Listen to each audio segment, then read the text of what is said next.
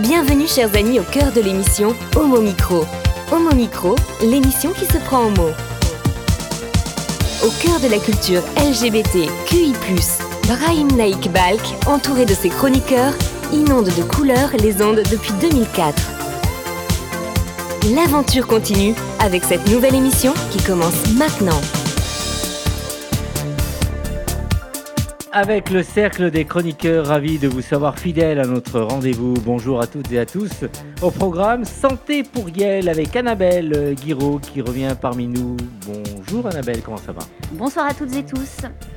Tu nous parles de quoi ce soir? Alors ce soir, je vous propose un spécial Santé pour Yel sur les minorités de genre et orientation sexuelle en milieu scolaire. Ça va être passionnant. Nous allons apprendre plein de choses et nous apprendrons aussi plein de choses avec J'écris ton nom c'est avec Valérie Beau. Bonsoir Valérie, comment ça va? Bonsoir. Alors aujourd'hui ce sera contemporain, c'est avec une jeune femme, une jeune artiste russe qui malheureusement subit un procès dont je vous parlerai tout à l'heure. Et bonjour à David Alphen pour la partie LGBT+, série TV. Bonsoir Brahim et bonsoir à nos auditeurs.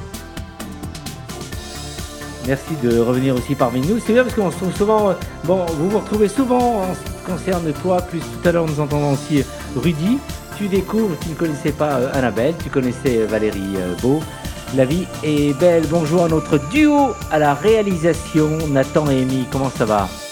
Ça va très bien et toi, Brahim? Ça va, merci. Salut Nathan. Salut Brahim. Merci de rester avec nous. Homo Micro, le cercle des chroniqueurs. Et on démarre avec Rudy euh, Desgardins. en deux mots, l'actu LGBT+. Bonjour Rudy, comment ça va?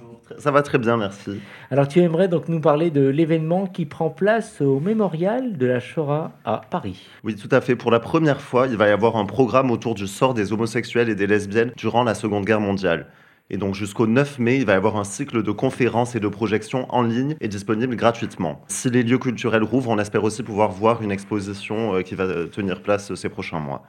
Et donc cet événement est hautement symbolique puisque euh, c'est le dernier dimanche d'avril qui se passe et c'est la date retenue pour rendre hommage aux déportés durant la Seconde Guerre mondiale. Or, l'histoire des minorités LGBT durant cette période a longtemps été occultée. Donc c'est hautement symbolique qu'ils tiennent place durant cette euh, période très importante pour les, commémorations euh, de la Shoah. Et donc Suzanne Robichon, qui est programmatrice du cycle de conférences, a déclaré dans les colonnes de Libé que c'est une première pour une institution française. Et on peut être étonné de cette reconnaissance tardive puisque euh, il y a eu des dizaines de milliers d'homosexuels qui ont été déportés dans les camps à travers toute l'Europe. Ils étaient même obligés de porter un triangle rose, on, le sait bien, comme signe distinctif. Et donc, euh, on peut être assez étonné que cette reconnaissance mémorielle soit assez euh, longue. Et elle a eu place d'ailleurs en 2001, puisque c'est Lionel Jospin qui, pour la première fois, a reconnu au nom de la France en tant que Premier ministre les persécutions perpétrées durant l'occupation à l'encontre des homosexuels. Cette reconnaissance a été l'aboutissement d'un long travail d'historiens et d'associations. Alors, les raisons sont multiples. L'homosexualité a été réprimée longtemps après la Seconde Guerre mondiale. Par exemple, la République fédérale d'Allemagne a condamné 50 000 gays et bisexuels jusque dans les années 70. Ou encore au Royaume-Uni, jusqu'en 1976, il y a eu un siècle durant lequel 65 000 hommes ont été condamnés pour actes homosexuels. Et même après cette dépénalisation, il y a eu une politique restrictive qui a été mise en place. Et la France n'est pas en reste, puisque dans un article du Monde, on pouvait lire que dans les années 60, le législateur considérait l'homosexualité comme, je cite, un fléau social. Et il y avait d'ailleurs eu 10 000 peines prononcées jusque dans les années 80, date de la dépénalisation. Dans ce contexte difficile, les voix des déportés qui appartenaient à ces minorités ont été difficilement audibles. Par exemple, Pierre est l'unique euh, Français qui était homosexuel et qui a parlé à visage découvert de euh, sa déportation. Il n'en a parlé d'ailleurs que dans les années 90 à l'âge de 70 ans, notamment pour préserver sa famille. En France, on peut voir que la question a été difficile euh, à aborder, notamment parce qu'il n'y a pas eu de politique de déportation systématique des euh, homosexuels, mis à part dans l'Alsace et la Moselle qui étaient allemandes à cette époque. Et même dans les grilles remplies par l'administration française, on pouvait soit indiquer qu'on était juif, soit qu'on était résistant. Donc euh, les homosexuels qui étaient euh, déportés devaient euh, correspondre à ces deux cases. enfin, l'administration remplissait une de ces deux cases. Donc il a fallu un long travail de recherche pour trouver la trace de ces homosexuels qui portaient justement le triangle rose dans les camps de concentration. Après ce long travail de recherche, il y a eu aussi de nombreuses associations qui ont dû se battre pour que dans la société, on puisse enfin découvrir cette histoire oubliée. Par exemple, il y a eu de longs combats associatifs. Je vais euh, en citer quelques-uns et c'est assez effrayant de voir la liste de ces combats. Par exemple, en 1976, pour la première fois, au mémorial de l'île de la Cité, il y a eu une gerbe déposée illégalement et qui a été aussitôt piétinée par un membre d'une association officielle de déportés sous prétexte qu'elle salissait la mémoire des milliers de martyrs. Ou encore en 1985, à Besançon, il y a eu six homosexuels qui ont été blessés par d'anciens déportés. En 92, l'association lilloise Les Flamands Roses a été interpellée par la police pour cause de dommages floral indésirables. Et on pourrait continuer la liste, puisque en 99, le maire de Reims a barricadé l'accès au mémorial. Tandis qu'à Caen, à Lille ou à Lyon, des militants portant le triangle rose ont été refoulés à l'entrée. Au même moment, Libération titrait Les triangles roses privés de mémoire, les homosexuels toujours écartés des commémorations de la déportation nazie. Mais dans cette lutte mémorielle, les associations LGBT n'ont pas eu que des ennemis. Par exemple, en avril de l'an 2000, le rabbin de Rouen a convié les homosexuels au champ des morts à l'issue d'un dépôt de gerbes. Donc cette longue histoire nous enseigne qu'après la fin des persécutions, le combat mémoriel n'est pas nécessairement gagné d'avance. Et aujourd'hui, l'événement qui prend place donc au mémorial de la Shoah est très fort. Par exemple, Suzanne euh, Robichon exprime dans les colonnes de Libération que cette exposition permet de rendre visible ce qui pour l'instant a été oublié, effacé et réduit à un sujet de honte. Lorsque les lieux culturels pourront rouvrir, on espère donc toujours voir cette exposition. Et en attendant, on peut s'inscrire sur le site du Mémorial de la Shoah pour assister aux différents euh, événements en ligne. Merci euh, Rudy, c'est une bonne nouvelle, un tour de table avec tout ce que nous venons d'entendre. Euh, cet événement, euh, Valérie Merci pour, euh, pour, ce rappel, parce que c'est quand même effarant, cet effacement, cette violence, même lorsqu'on veut y participer aux événements, et l'importance des archives et de la recherche, vous dira l'archiviste. Donc il y a la preuve aussi dans les archives, même si les personnes aujourd'hui, beaucoup sont décédées, voilà, j'imagine qu'il y a un travail de recherche immense qui a été fait. Merci, merci à toi, Rudy. Homo Micro, le dossier. Par téléphone, Sébastien Tuller, responsable de la commission orientation sexuelle et identité de genre euh, Amnesty International. Amnesty International plus euh, notre chronique, il intervient tout de suite. Euh, Sébastien, bonsoir, comment ça va? Oui, bonsoir, bien et bien et vous Ça va, merci. Alors, tu démarres d'abord une réaction avec ce que tu viens d'entendre, euh, si tu avais un commentaire à, apporter avec ce que vient de nous dévoiler euh, Rudy Oui, je pense que véritablement, comme ça, a, comme ça a été dit, l'action du, mémorial de la Shoah est véritablement important pour euh, lutter contre cette invisibilisation des triangles roses, des triangles noirs pour les, les, personnes trans et les lesbiennes également. Et ce combat, il est encore d'actualité aujourd'hui, parce que moi, quand j'étais président du centre LGBT de Tours en 2015-2016, on se battait encore pour pouvoir déposer une gerbe le dernier dimanche d'avril la, la, mémoire de toutes les victimes et héros de la déportation, et donc y compris euh, déportés euh, homosexuels. Et on avait une vision euh, d'autres associations du préfet d'Indre-et-Loire. Donc c'est une lutte qui est encore actuelle aujourd'hui. Tu vas donc euh, poursuivre donc, pour nous parler d'une persécution de deux jeunes gays euh, tchétchènes, euh, Sébastien. Oui, aujourd'hui je voudrais vous parler de, la Tchétchénie et des persécutions qui s'y poursuivent à l'encontre des personnes LGBTI+.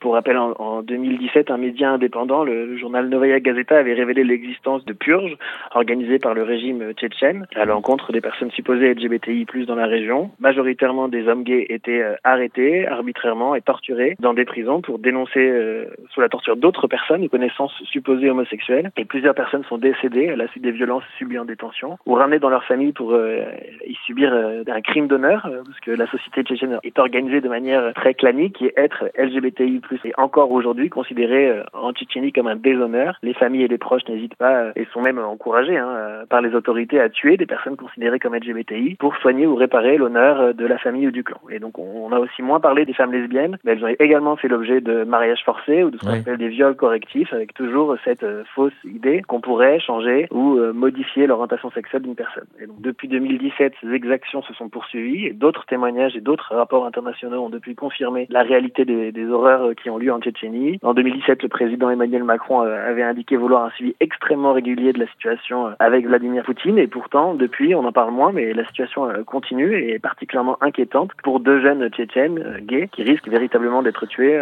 en Tchétchénie en ce moment. Leur âge Et entre 18 et 20 ans. Ouais. Enfin 17, il y en a un qui n'est pas encore majeur. Ouais, c'est terrible. Et je pense, et je pense d'ailleurs que véritablement seule euh, une médiatisation de leur situation, Ouais. euh, alors Salek Magamodov et Ismaël Issaïev, peut véritablement leur sauver la vie. Ils ont été interpellés une première fois euh, l'année dernière, au printemps 2020, en raison de leur orientation sexuelle. Ils ont été contraints d'enregistrer des excuses filmées. Ils ont été euh, forcés hein, de dire de ne pas être des hommes Ouais, sur une terrible. vidéo. Ils ont ensuite fui la Tchétchénie, mais ont été arrêtés par les autorités russes et reconduits de force vers la Tchétchénie. Ils sont accusés officiellement de participation à un groupe armé clandestin. C'est un Mhm. terme qui est euh, d'habitude employé euh, par les autorités pour désigner les activités de combattants djihadistes. Et là, a priori, c'est en raison de leur participation euh, à la modération d'une chaîne Telegram d'opposition. Et c'est pour ça qu'en février 2021, Amnesty avait lancé une action urgente suite à leur enlèvement et à leur disparition. On exprimait de véritables craintes de représailles pour leur vie ou leur santé en raison, encore une fois, de leur orientation sexuelle. C'est pour cette raison qu'ils sont qu'ils sont ciblés aujourd'hui.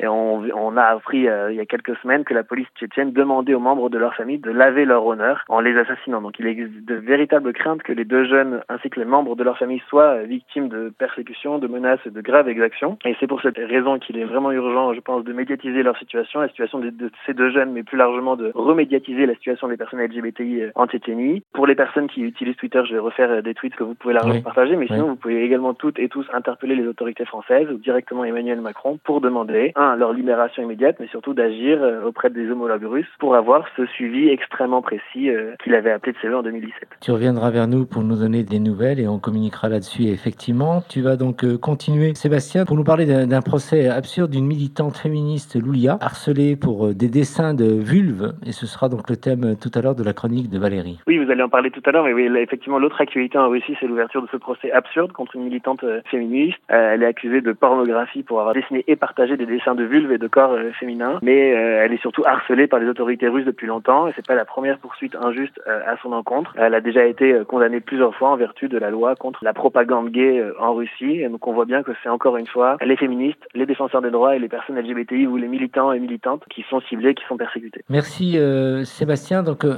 Valérie avait une question. Est-ce qu'il y a euh, sur le site d'Amnesty une pétition à signer ou qu'est-ce qu'on peut conseiller plus précisément aux auditrices, auditeurs de, de, d'Homo Micro? Il y a une action urgente, oui, c'est un, un format de lettre type qu'on adresse directement au procureur général euh, de la Fédération de Russie et, ou, ou des tweets qu'on peut euh, effectivement relayer à l'ambassade de, de la Fédération de Russie en France. Vous pouvez retrouver ça sur le site d'Amnesty ou euh, je, vais le, je vais le remettre sur, euh, sur Twitter pour ceux qui l'utilisent. Tu nous rappelles le site euh, internet Amnesty International, Sébastien? Amnesty.fr. Merci, Sébastien. Et à très vite à mon micro. À très vite. À bientôt. Merci. Vous écoutez Homo Micro, une émission de et avec Brahim Naik Balk. Nathan, nous allons passer à la musique. Et qu'est-ce que tu nous proposes? Alors du coup, pour rester, on va dire, sur cette thématique euh, Russie, on va aller chercher des artistes russes et un groupe russe qui s'appelle les Pussy Riot. Et elles ont pour particularité, ces deux femmes, on va dire, de défendre la cause féminine en Russie et aussi, on va dire, dénoncer l'autorité et l'oligarchie de Poutine durant, on va dire, toutes ces dernières années. Il faut savoir qu'elles ont été mises en prison pour avoir fait un concert rock devant une église et pour dénoncer déjà ce fascisme, toutes ces antiféministes aussi et tout ça. Et donc en fait, on a décidé aussi de prendre récemment un morceau qu'elles ont fait par rapport à l'emprisonnement de- d'Alexei Navalny. Ouais. On va vous présenter une chanson qui est assez violente, mais qui correspond bien, on va dire, au thème du coup de cette chronique, et qui s'appelle du coup Rage des Pussy Riot. On écoute.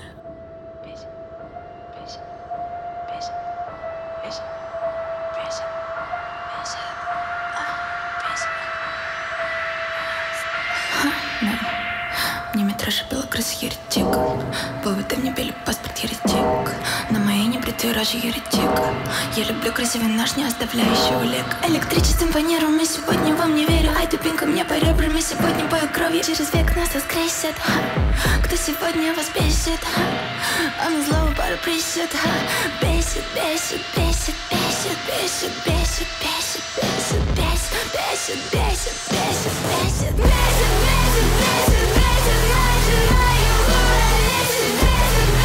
There's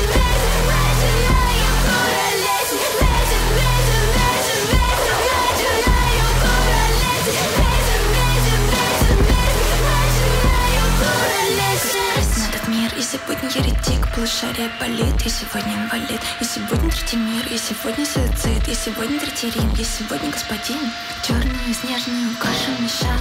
Флуоксетин меня раздражает Опять я у льда под ботинком. До мая Москва, Мека, Сибирь, Синай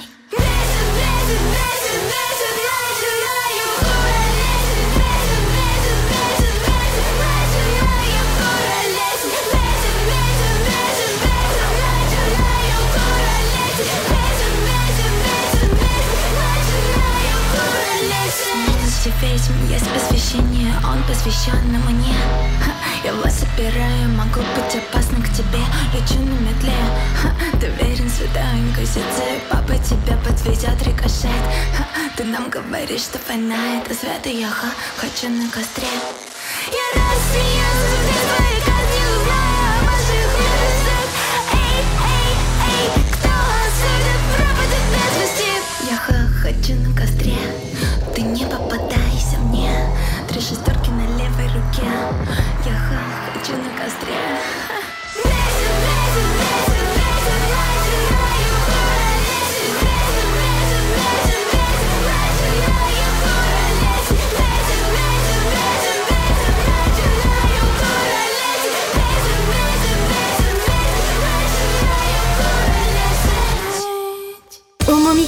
le cercle des chroniqueurs. Et on retrouve tout de suite euh, Valérie Beau pour J'écris ton nom.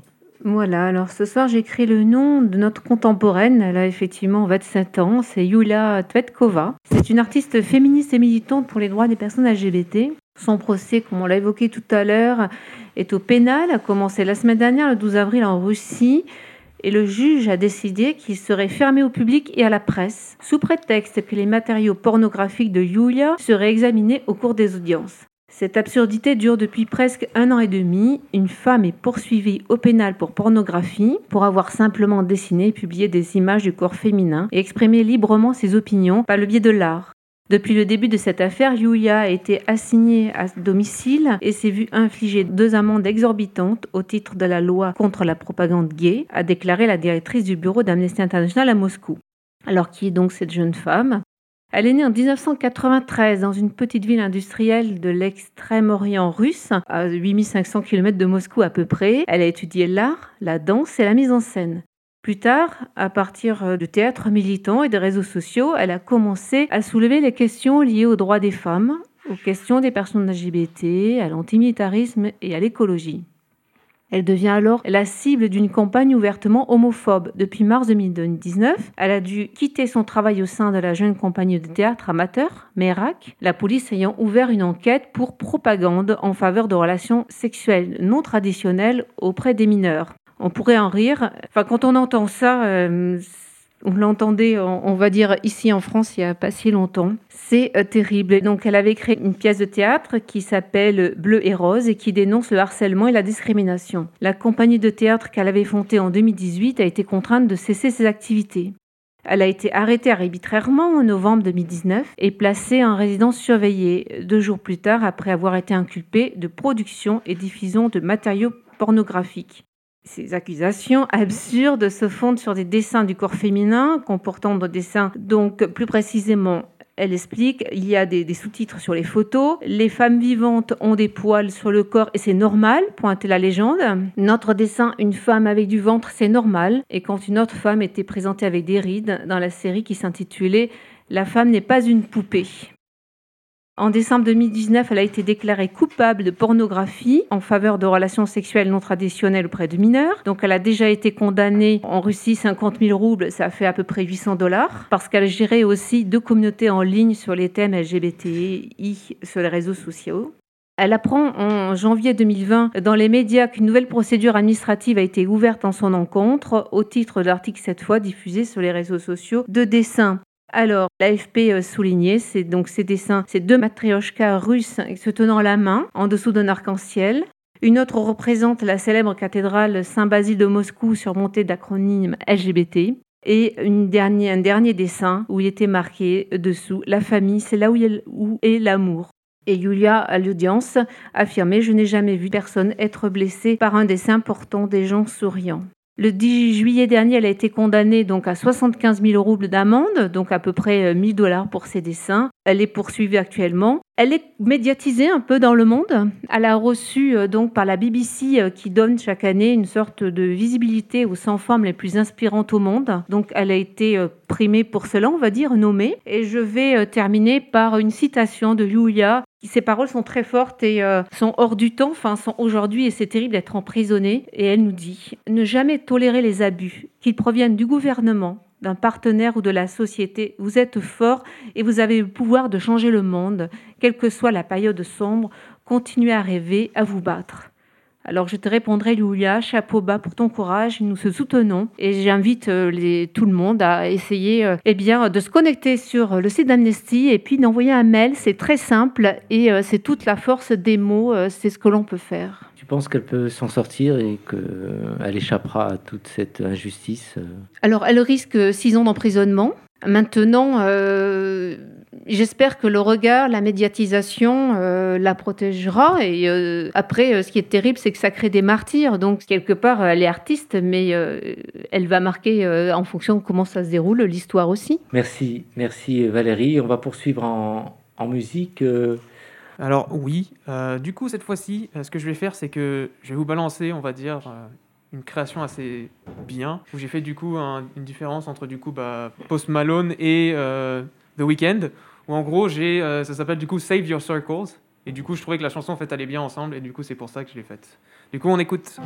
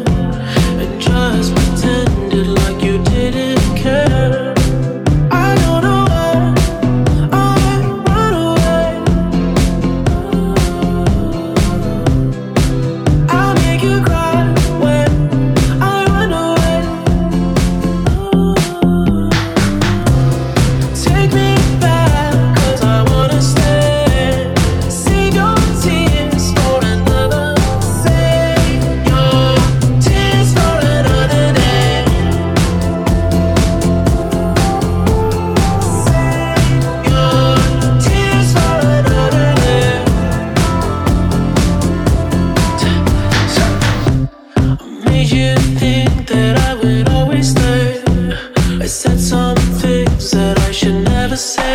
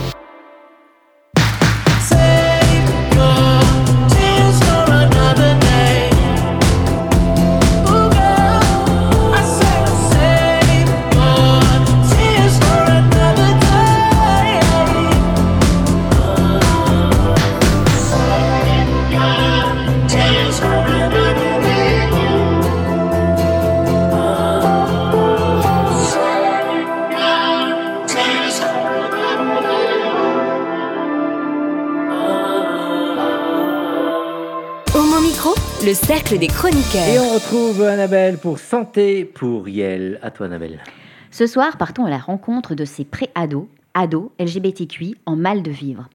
On verra ensemble que la prévention santé des jeunes LGBTQI français a besoin d'avant de PEPS. Alors dis-nous justement, Annabelle, est-ce que tu peux nous, nous dire vraiment ce que l'on sait sur cette santé des collégiens et des lycéens LGBTQI D'après les enquêtes de climat scolaire, près de 10% des élèves sont harcelés, cyberharcelés. Toujours en cause, l'identité de genre et l'orientation sexuelle. On relève aussi que les jeunes LGBTQI sont plus fréquemment victimes de violences et problèmes de santé.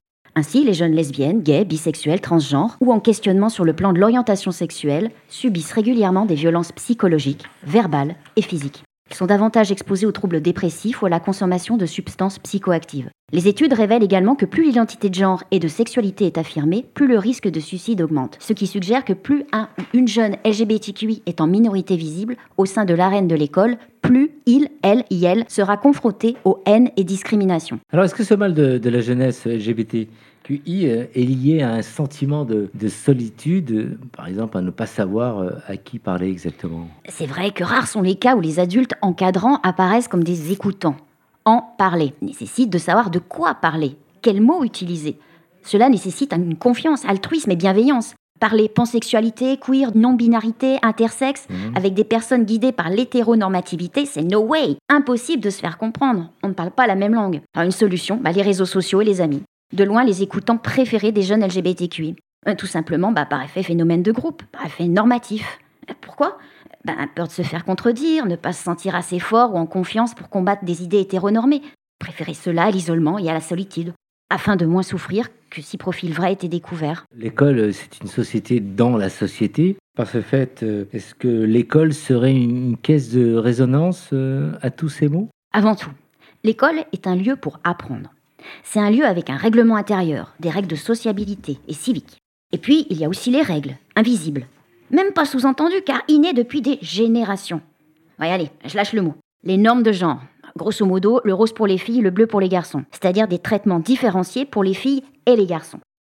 À regarder de plus près, l'école est une micro-société composée de futurs adultes en construction qui reproduisent à l'intérieur de leur microcosme ce qui se passe à l'extérieur. Les jeunes sont d'autant plus liés qu'ils se ressemblent. Même genre, âge comparable, euh, goût et style similaires. Objectif Aboutir à une communauté conformiste, faire partie d'un groupe, ne pas être exclu. Sinon, c'est la honte. On comprend donc très bien que le petit canard LGBTQI qui se différencie du reste de la vox populi scolaire va connaître un certain nombre de difficultés. Alors, et le système éducatif? Euh, est conscient de, de cela? Est-ce qu'il est formé pour expliquer ce qu'est la diversité et ce qu'est euh, l'inclusion, Annabelle? Depuis 2019, la loi Blanquer, ou loi pour une école de la confiance, édicte le renforcement de l'école inclusive de 3 à 18 ans et instaure un cadre pour offrir des parcours scolaires émancipateurs et adaptés à la diversité des talents des élèves. Dixit dans le texte. Mais une loi ne fait pas tout. Il est indispensable d'éditer un texte explicatif, une circulaire du ministère de l'Éducation nationale qui aiderait le corpus éducatif à mettre en œuvre les volontés ministérielles.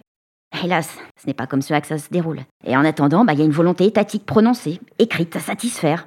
Donc il faut appliquer comme on peut. Quant à la circulaire, elle viendra après, comme une synthèse du meilleur qui aura pu être observé sur le terrain. C'est vrai que pour un nombre certain d'enseignants, les thèmes diversité et inclusion sont deux considérations supplémentaires à leur programme d'instruction. Intégrer ces deux valeurs dans un programme éducatif, ce n'est pas donné à tous les enseignants. Pour certains, cela sera inné, d'autres devront être formés à des termes nouveaux, inclusion, diversité, non-binaire, queer, pansexuel, intersexe, transidentité et j'en passe.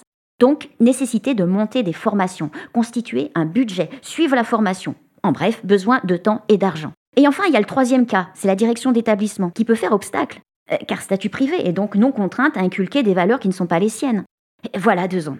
Le temps passe. Beaucoup trop jeunes LGBTQI continuent de se taire et de ne pas vivre ce qu'ils sont réellement, par peur de ne pas être compris, par les camarades, par le corps professoral.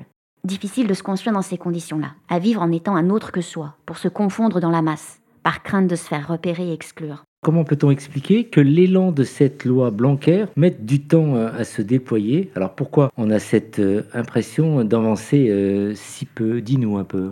Certains pays, comme le Canada, la Suisse, bénéficient du soutien des institutions étatiques. Chez nous, en France, c'est tout autre. On fait des réponses de Normands face aux questions d'égalité LGBTQI, au nom de l'universalisme républicain. Et oui, tout est une histoire de pesée. Entre les mouvements sociaux qui s'offusquent, du mariage pour tous, l'homoparentalité, la PMA, théorie du genre, c'est-à-dire des militants peu nombreux mais qui pèsent lourd dans l'échiquier de l'électorat. Pour eux, il ne faut pas avancer trop vite sur l'égalité des droits des personnes LGBTQI. Et de l'autre côté de la balance, on a les groupes minoritaires, étiquetés communautaristes, à ne pas écouter car trop extrêmes et dangereux. Dans ces conditions, on comprend que l'État ne peut être partie prenante. En fait, l'État insuffle juste un courant populairement intéressant qui lui a été suggéré. Après, c'est aux organisations intéressées et motivées de définir les moyens et trouver les fonds pour promouvoir et défendre les droits LGBTQI. Oui, le contexte politique, la France euh, manque de données sur les questions LGBTQI dans le système euh, éducatif. Alors la France ne pourrait pas faire du benchmark, par exemple, non? C'est vrai, les enquêtes LGBTQI sont rares dans notre pays, et encore davantage concernant les jeunes en milieu médico-scolaire. La carence en quête statistique ne permet pas d'avoir une cartographie précise de nos forces et faiblesses et par là même une difficulté à définir des pistes d'amélioration en adéquation avec la réalité terrain mesurée.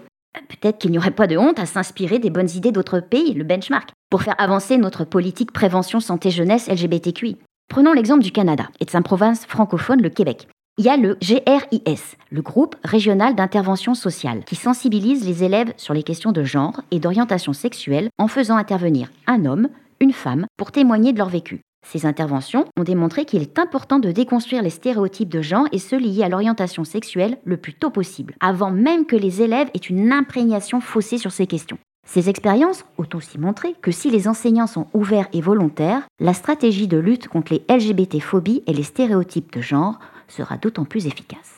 Quant à la Suisse, et plus exactement le canton francophone de Genève, il existe un programme pédagogique Sciences, Sexe et Identité, mené par Bioscope, qui profite d'un soutien institutionnel important. Chaque élève genevois profite de quatre séquences de sensibilisation à 8, 10, 12 et 14 ans sur des thématiques préalablement ciblées. Discrimination liée à l'expression et l'identité de genre, orientation sexuelle et affective, anatomie et physiologie des organes génitaux et intersexuation. Comme on peut le constater par ces deux exemples, la France a encore une marge de progression. Une loi n'est pas magique, elle marque une envie d'impulsion. Après, le plus dur reste la mise en œuvre. Hormis la nécessité d'enquêtes statistiques bien construites et objectives pour comprendre et agir adéquatement, une mesure est urgente. C'est la sensibilisation du personnel éducatif afin qu'il soit formé aux questions de genre et d'orientation sexuelle pour devenir des sachants auprès des plus jeunes, afin de rompre cette chaîne de ces faux mythes et fake LGBTQI-phobes. Envie de vous dire, affaire à suivre. Alors, si ce sujet vous intéresse, je vous suggère l'ouvrage Santé LGBT, les minorités de genre et de sexualité face aux soins, aux éditions Le bord de l'eau. Toutes les références à retrouver sur nos pages de réseaux sociaux. Take care à tous et tous J'aurais voulu euh, t'entendre il y a 40 ans. Il y a 40 ans, j'avais 17 ans. Et euh, là, je vais faire un tour de table parce que ce serait bien que chacun nous parle un peu de sa propre expérience. Moi, j'ai subi le silence. Il a fallu que je me taise. D'abord, je me posais un certain nombre de questions. J'ai euh, fait des tentatives de, suicide. J'avais autour de moi personne pour m'aiguiller, pour m'orienter. J'en parle dans mon livre Un moment dans la cité, hein. euh, il y a quelques années qu'il est sorti. Et euh, j'avais personne. J'ai vécu le silence, quoi. Mais c'était vraiment dur. Quand j'entends ce que tu viens de nous développer, ce que tu viens de dire, je me dis, mais j'aurais voulu que tu sois là il y a 40 ans. Malheureusement, c'est pas possible. Je voudrais faire un petit tour de table un peu en nous expliquant un peu, vous, vos expériences euh, personnelles. Mais avant, à nos amis euh, en régie, comment ils ont assumé leur hétérosexualité Amy et Nathan. Non, euh, non mais moi, je trouve que j'ai vu une vraie différence entre le collège et le lycée. Ouais. Je sais qu'au collège, euh, c'était très mal vu. Il y avait un seul garçon qui assumait d'être gay et tout le monde se moquait de lui. Et au lycée, à l'inverse, euh, je sais pas. Je sais pas si c'est des lois qui sont passées entre temps ou je sais pas, mais il y a eu un vrai changement. Ouais. Bah, Rappelle-nous ton âge quand même pour que les auditrices et auditeurs se situent. Moi, j'ai 18 ans. 18 ans, ouais. Ouais, j'ai passé le bac l'année dernière. et pour toi, Nathan? Euh, moi, c'est complètement différent. Collège, il n'y avait personne. J'avais euh, plutôt euh, personne dans ma classe qui était gay ou quelque chose comme ça. Et dans l'école, je crois qu'il y avait un ou deux cas qui s'étaient déclarés gay ou quelque chose comme ça. Mais c'est vrai que tout le monde, encore, les regardait mal à l'époque. Ils étaient vraiment très isolés, ils avaient très peu d'amis. Quelqu'un faisait le pas. Moi, j'ai fait le pas notamment vers eux parce que je savais qu'ils étaient humains comme nous, enfin comme vous, comme nous, etc. Donc ça me dérangeait pas. Après, par contre, en fait, le problème, c'est que j'ai remarqué que dès que j'étais devenu ami avec eux, eh ben, certains de mes amis, au fait, du coup, ils ont dit, bah non, mais on peut pas, on peut pas être avec toi ou quelque chose comme ça parce que t'es ami avec lui ou quelque chose comme ça. Donc j'étais en train de dire, mais les gars, vous avez une mentalité de merde ou quoi? C'est pas possible. Et au lycée, par contre, c'était complètement différent. On avait, je pense, euh, dans le lycée, il y avait au moins une classe entière qui était soit homo, soit hétérosexuel, euh, bi, tout ce que vous voulez. Donc c'était vraiment, il y a eu un énorme changement. C'était une, une différence de mentalité assez surprenante. C'est pour ça. Là, actuellement, à l'ESRA, bon, on n'en sait rien parce qu'il y en a très peu, et même dans la branche ISTS, je suppose qu'il y en a très peu qui sont gays ou choses comme ça. Donc c'est vrai que je pense que même, tu vois, je pense que dans notre filière à nous, c'est encore très très dur d'affirmer du coup sa sexualité et quelque chose comme ça, de dire je suis gay ou alors je suis bi ou quelque chose comme ça, c'est très très dur. Même si aujourd'hui on sait qu'on va l'accepter, c'est juste que dans cette section c'est encore très masculin, c'est comme j'ai dit il y a beaucoup encore de testostérone dans cette filière, donc c'est pour ça que ça reste très très dur, on va dire. Changer les mœurs, c'est encore quelque chose qui reste compliqué dans ce milieu. Merci pour cette analyse, euh, cette observation. Alors, un tour de table pour parler un peu de vos vies perso. Bah, D'ailleurs, Annabelle, un, un, petit mot quand même. Toi, au tout début, quand tu étais jeune à, à l'école Je suis euh, homo depuis pas très longtemps. Je suis une jeune vieille, 30 ans, donc après, Ah oui. euh, non, j'ai pas connu le. Tu n'as pas connu. Ouais. Sur le divan, euh, David Oui, j'ai l'impression d'être au, au LGBT anonyme, mais, mais pas si anonyme. Mais déjà, pour réagir à ce qu'on a entendu depuis le début, euh, j'ai l'impression qu'en ce moment, euh, dans le monde, euh, après toutes vos chroniques, euh, qu'il y a une vraie polarité en ce moment, une véritable polarité entre les ultra-conservateurs et les ultra-progressistes, et que euh, les choses avancent, mais que ça se passe dans la douleur. Et c'est à la fois, on est aussi heureux, le lundi on est heureux, le mardi on est triste, parce qu'on entend tellement de choses dans tous les sens, comme là après ta chronique Annabelle, où on sent que les choses peuvent changer, mais qu'il y a tellement, en termes de société, en termes de questionnement, tellement encore d'inconnus, de gens qui se posent des questions, qui comprennent pas. C'est vraiment assez complexe. Et pour ce qui est de mon expérience propre, euh, moi j'ai 33 ans, ça n'a pas été évident non plus. Euh, j'ai jamais été directement visé comme étant euh, le résultat d'insultes homo- homophobes. Mes camarades de classe, surtout que j'étais dans un internat où c'était des box et où on était 30 dans le même endroit, c'était pas des petites chambres. Et rapidement, les gens autour de moi sentaient que j'avais une sensibilité différente. Ils pouvaient pas mettre de mots dessus, il n'y avait pas de PD, il n'y avait pas de tarlouse, mais il y avait une incompréhension, une mise à distance. Pourquoi lui, ce garçon-là, aime telle et telle chose? Pourquoi, j'étais en plus à Brive-la-Gaillarde dans le sud-ouest, pourquoi il n'aime pas le rugby, le Ouais, foot, ouais. etc. Pourquoi il n'est pas dans telle ou telle chose? Pourquoi il regarde pas les filles comme nous on les regarde? Il y avait quelque chose et effectivement je n'étais pas très bien dans ma peau. J'ai eu aussi des pensées de suicide et autres et ça a été un peu, euh, un peu compliqué. La prochaine fois, David, tu nous parleras de tes aventures dans l'internat. À mon avis, il y en a eu 2, 3, 4 maintenant. Même pas, non, vraiment, euh, Non. je serais déçu. Valérie? Eh bien, là, moi, c'était un sujet dans les années 80-90. euh, en fait, on n'en parlait pas euh, dans les médias, nulle part. Donc moi, j'étais dans mon coin, en province. Et la première fois que j'ai entendu le mot lesbienne, c'est en lisant le journal local. Et euh, je, je vois Martina Navratilova et on dit Ouais. qu'elle fait son coming out. Et alors là, je me suis dit, ah oui Mais à la fois, moi, en étant, euh, maintenant, j'ai compris avec le temps euh, bisexuel ou pansexuel, ça expliquait pas complètement, parce que du coup, alors, euh, il y avait le monde hétéro, et puis je comprenais bien euh, qu'il y avait aussi un autre monde, mais qui était invisible, et donc je savais pas me situer. Et l'autre jour, à la chronique, là, il y a quelques temps, de Rudy tu as parlé de Rudy, tu as parlé d'un collège en France qui avait fait une sensibilisation. Alors moi, je, je dirais, mais pour la journée euh, du 17 mai là de l'Idaho, euh, il faudrait que le, le drapeau, euh, le rainbow flag flotte sur tous les collèges, tous les lycées, euh, qu'il y ait une sensibilisation à un moment. que ce soit montré et, et pas seulement non, non seulement dans les dans les marches et que, que le que le ministre le- achète en grand lot les drapeaux et qui flottent Ouais. Voilà. Donc, donc voilà, il y, a- il y a des progrès, hein, parce qu'aujourd'hui, il y a une visibilité. Heureusement, dans le monde entier, il y a Internet. Mais euh, voilà, il y a, y a- on sent, comme en Russie, par exemple, le- les personnes, euh, on est tous sur une même plateforme d'idées euh, et d'avancement sur les questions de genre, féministes, les choses bougent. Mais il y, a, il y a- il y a des chaînes sur certains d'entre nous ailleurs, Ouais, ouais. et même ici. Alors, euh, Rudy, le plus jeune parmi nous, Oui, alors euh, je ne sais pas où ça en est avec les réseaux sociaux aujourd'hui, mais en tout cas, euh, ces dix dernières années, lorsque j'étais au collège, j'ai pu voir notamment une certaine polarisation dont tu parlais, puisque j'ai été dans un collège de campagne, donc où l'homosexualité n'existait pas, on je n'en parlais pas du tout et je me cachais, même je me la voulais pas à moi-même. Par contre, même si euh, c'est euh, marginal, j'ai quand même subi quelques pressions et je peux noter notamment une pression euh, d'un professeur qui a, c'était euh, rallier à des moqueries pour euh, d'autres élèves. Et donc c'est vrai que parfois le rôle des professeurs est très important. Euh, heureusement, après c'était marginal et au lycée, dans, dans une ville, j'ai pu justement m'exprimer et être très bien encadré par le corps enseignant notamment. C'était très agréable, mais on peut voir que selon les espaces géographiques, ça peut être aussi très compliqué. encadré par le corps enseignant, qu'est-ce que tu Non, dans le sens où c'est vrai que j'ai enfin, j'ai eu de très bonnes relations avec eux, j'ai pu assumer mon homosexualité librement et m'exprimer notamment en art ou autre, et c'était très agréable. Je n'ai senti aucune discrimination de, de mise à part euh, marginale, encore une fois, de la part de quelques élèves, mais euh, là, ça n'avait rien à voir avec ce que j'avais pu vivre dans un lycée de village en campagne, où justement, encore une fois, un professeur de maths euh, avait pu faire des réflexions que j'ai totalement oublié aujourd'hui, là, enfin, les termes, mais c'est très marrant de voir que parfois, ceux qui sont des figures d'autorité peuvent être aussi les bourreaux. Merci en tout cas, Annabelle. Ta chronique fait réagir. Très, très beau sujet. Donc, je me dis, ben, le fait que je sois le plus vieux, j'ai un peu plus galéré, enfin un peu plus, mais bon, la vie est faite ainsi. Hein. Mais l'important, c'est que je suis là, toujours là auprès de vous. Vous êtes tous jeunes et ça file la pêche pour avancer. Merci.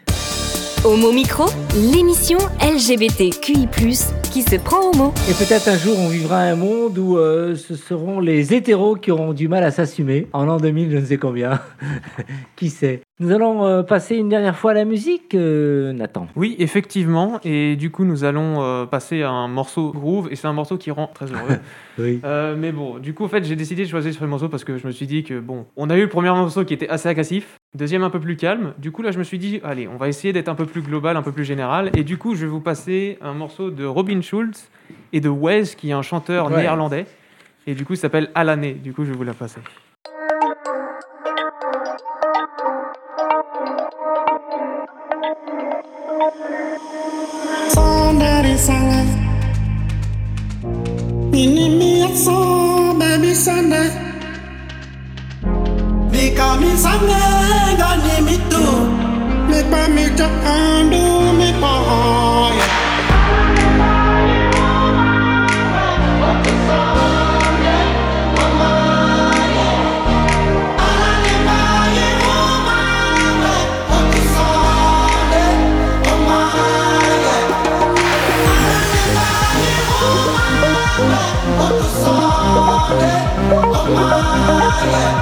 Oh,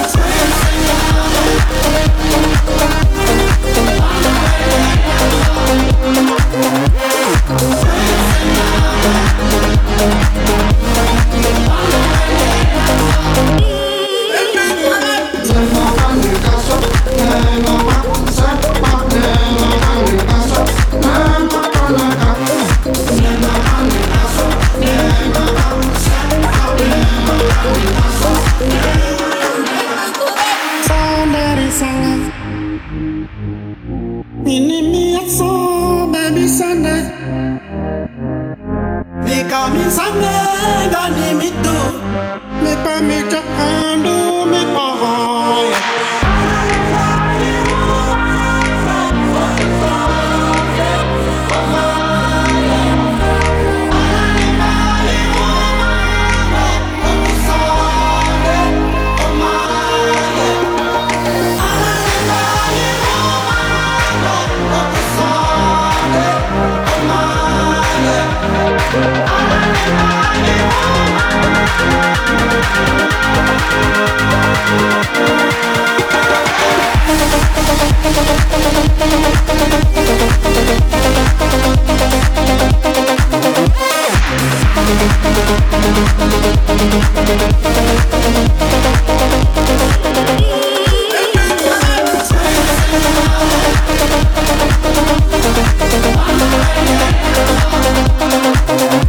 Thank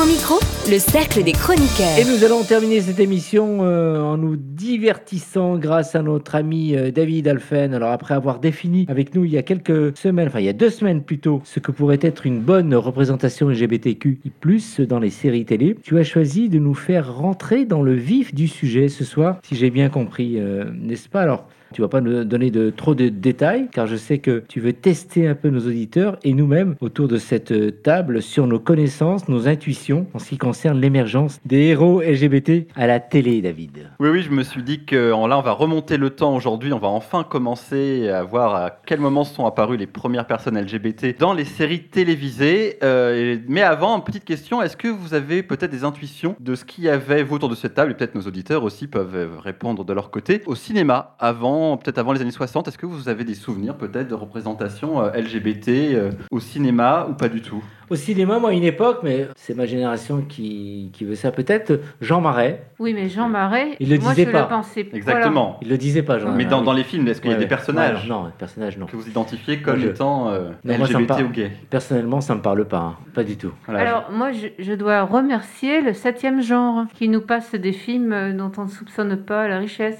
Donc, euh, je me souviens avoir vu La Garçonne. euh, c'est un film qui. je pourrais pas dire, j'ai oublié la date. Et ça remonte, Bah. mais c'est exceptionnel parce qu'il y a que- Anne Delambre qui cherche des perles à nous montrer. Bah, par exemple, dans le cinéma grand public, des films que vous avez peut-être tous vus, il y a Tous en scène, The Bandwagon avec Fred Astaire, qui date de 1953. Et par exemple, Oh. Fred Astaire, son personnage, a un producteur qui produit des pièces euh, de Broadway, des spectacles, et il est en colocation avec un autre homme. Voilà comment on le comprend. Il est en colocation, et c'est le seul personnage masculin de tout le film qui n'exprime jamais de désir pour aucun autre personnage féminin. Tous les autres, à un moment donné, font une petite remarque qui font comprendre qu'il y a une petite nana quelque part qui leur plaît. C'est le seul personnage qui le fait jamais, et il est avec ce colocataire qui lui sert un peu d'assistant, qu'il connaît bien intimement, mais évidemment, quand on est LGBT, quand on est gay surtout, on comprend très bien de quoi il s'agit, ouais. mais pour le grand public, c'est très bien, c'est la censure, on ne choque personne. Pareil chez Hitchcock, il a fait à plusieurs reprises, mais surtout dans, dans La Corde, The Rope, en 1948, un petit peu avant, avec James Stewart, qui est en plus l'adaptation d'une histoire vraie d'un couple gay, de criminel, qui a euh, découpé quelqu'un qui a mis dans une malle, donc en termes de représentation, c'est pas la plus glamour et la plus sympa, mais ça a existé, en plus les deux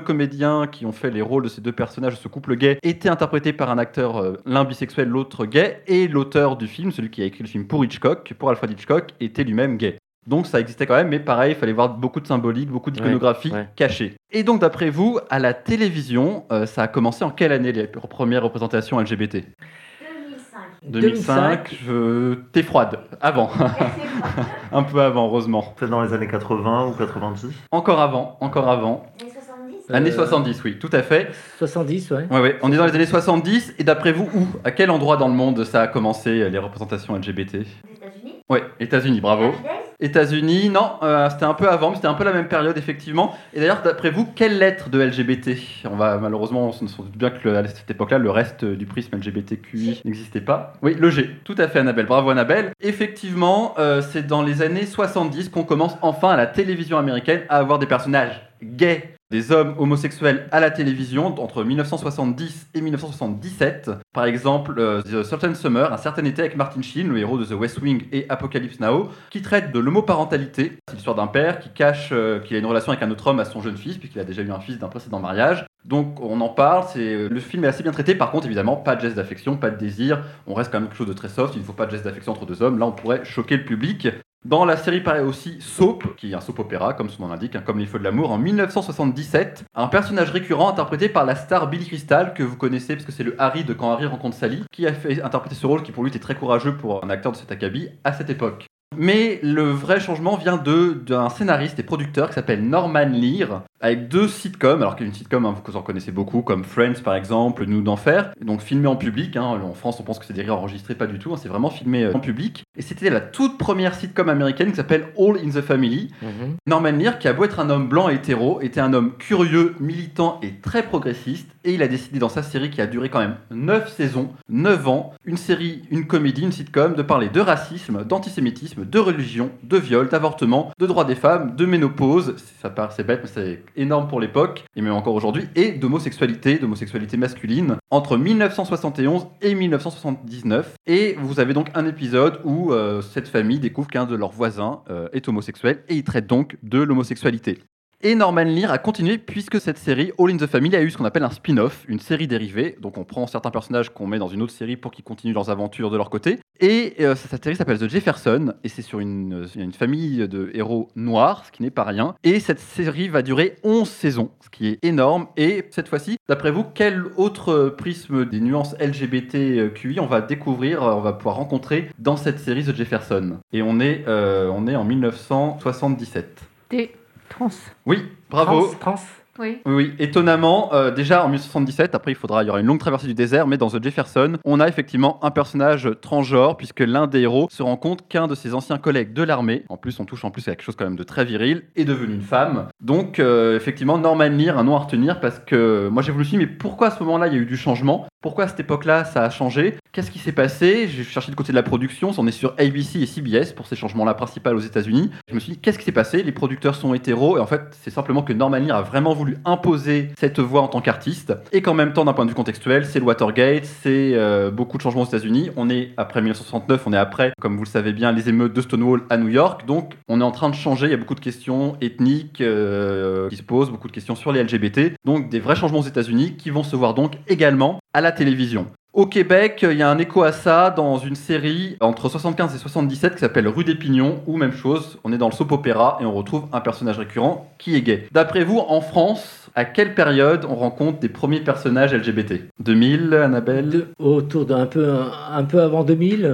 Oui, un petit peu avant 2000, oui, tout à Un peu fait. avant 2000, ouais. 1992, dans euh, Beau Manoir et Les Cœurs Brûlés, on trouve enfin des personnages gays à la télévision euh, française, mais il aura fallu quand même attendre 92, donc entre les États-Unis et nous, il a fallu beaucoup, beaucoup de temps. Et c'est effectivement pas évident, et il a fallu beaucoup de temps, et on est surtout on est que sur du gay, que sur des hommes masculins, un personnage transgenre, mais c'est vraiment des personnages masculins. Pourtant, va y avoir quand même une évolution, et l'évolution et la révolution à la télévision américaine, mais ça on y reviendra plus tard, parce qu'il va vraiment falloir s'arrêter là-dessus, va venir des personnages lesbiens, un concept que j'appelle ma meilleure amie lesbienne, mais ça on verra dans 15 jours euh, pour la suite de la chronique, vous allez voir, c'est là que le changement va arriver. Alors, euh, David, euh, tu conclus en nous conseillant la série de la semaine en quelques mots. Oui, j'ai décidé de conclure maintenant en vous conseillant une série. En en plus, avec le Covid, le confinement, je pense que ça permet un petit peu de, de se divertir. Et cette semaine, je vous conseille Mythic Quest sur Apple TV avec son héroïne récurrente euh, lesbienne dans le milieu du jeu vidéo. C'est inédit, c'est frais, sensible et drôle. Personnage lesbien, c'est super chouette. Euh, Allez découvrir ça, Mythic Quest sur Apple TV. Merci en tout cas, j'ai été vraiment ravi, heureux d'être à vos côtés ce soir euh, face à la régie, Amy et Nathan. Merci d'avoir réalisé l'émission. Merci à Valérie, merci à Annabelle, merci à David que nous venons d'entendre et merci aussi à Rudy. On s'est vraiment nourri grâce à vous. À très vite euh, à Homo Micro. Euh, bonne semaine à vous. Portez-vous bien et merci encore une fois d'être fidèle euh, à Homo Micro. À très vite. Ciao. Hey Oh non Cette émission est maintenant terminée. Mais, un conseil Retrouvez l'ensemble des podcasts d'Homo Micro, l'émission qui se prend au mot, sur toutes les bonnes plateformes de streaming.